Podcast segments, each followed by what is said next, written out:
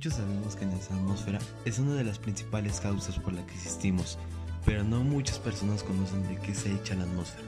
Asimismo, no conocen las causas por las cuales estamos en peligro. En este podcast te enseñaré a conocer lo antes mencionado de nuestra querida atmósfera. Debemos de saber de qué está compuesta la atmósfera, ya que está conformada mayormente de gases, los cuales serían un 20.95 de oxígeno, un 78.8% de nitrógeno y un 0.97% de otros gases respectivamente. Del mismo modo, la atmósfera conforma la capa externa de la Tierra, siendo la capa más extensa y con menor densidad de la Tierra, concentrando la mayor parte de su masa en los primeros 30 kilómetros. Ya que conocemos la composición de la atmósfera, ahora necesitamos conocer del por qué estamos en peligro. Y esto sucede gracias a la contaminación, la cual se encuentra mayormente en las ciudades debido a que se respira humo, polvo, aerosoles, compuestos de sulfatos, amoníaco, cenizas metálicas, etc. Pero no todo contaminante proviene del ser humano, sino que también proviene de la naturaleza, la cual será llamada contaminación natural, mientras que la provocada por el ser humano se llamará antropogénicos. Asimismo, hay contaminantes primarios y secundarios.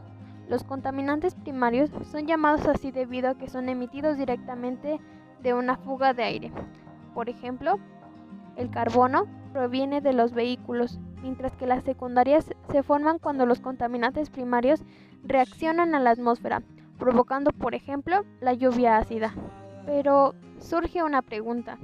¿Cómo es que se hace la difusión de los contaminantes? La respuesta es que se hace a través de los tubos de escape de los automóviles, la industria, entre otras cosas. Ya que aprendimos de qué está hecha la atmósfera y cuáles son los detonantes que la causan, hay un problema el cual resalta, que es la inversión térmica.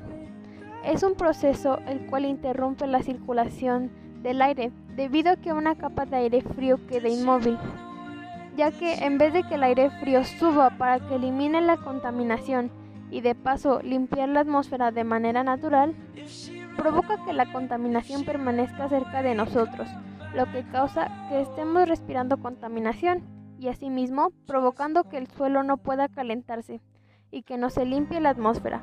Podemos medir la contaminación a través de la geoestadística, una ciencia no exacta que menciona que si el valor está dentro de 0 a 50, la condición del aire es buena. Así está entre los 51 a 100 es regular y a partir del 101 a 150 el aire es dañino para la salud de algunos grupos, como los niños y personas de la tercera edad. Y de 151 hasta 200 el aire es contaminante para cualquiera que lo provoca que, que tenga enfermedades respiratorias agudas como el cáncer de pulmón y enfermedades cardiovasculares.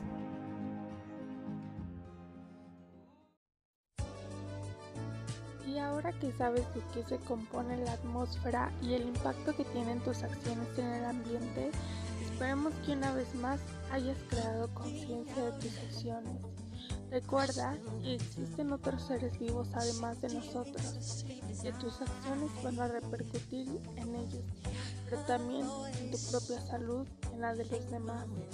Cuídate y cuídanos. Nos vemos en la próxima edición de Creando Conciencia Ambiental. Esperemos que compartan la información con sus seres queridos y tomen precauciones. Pasen un excelente día. Hasta pronto.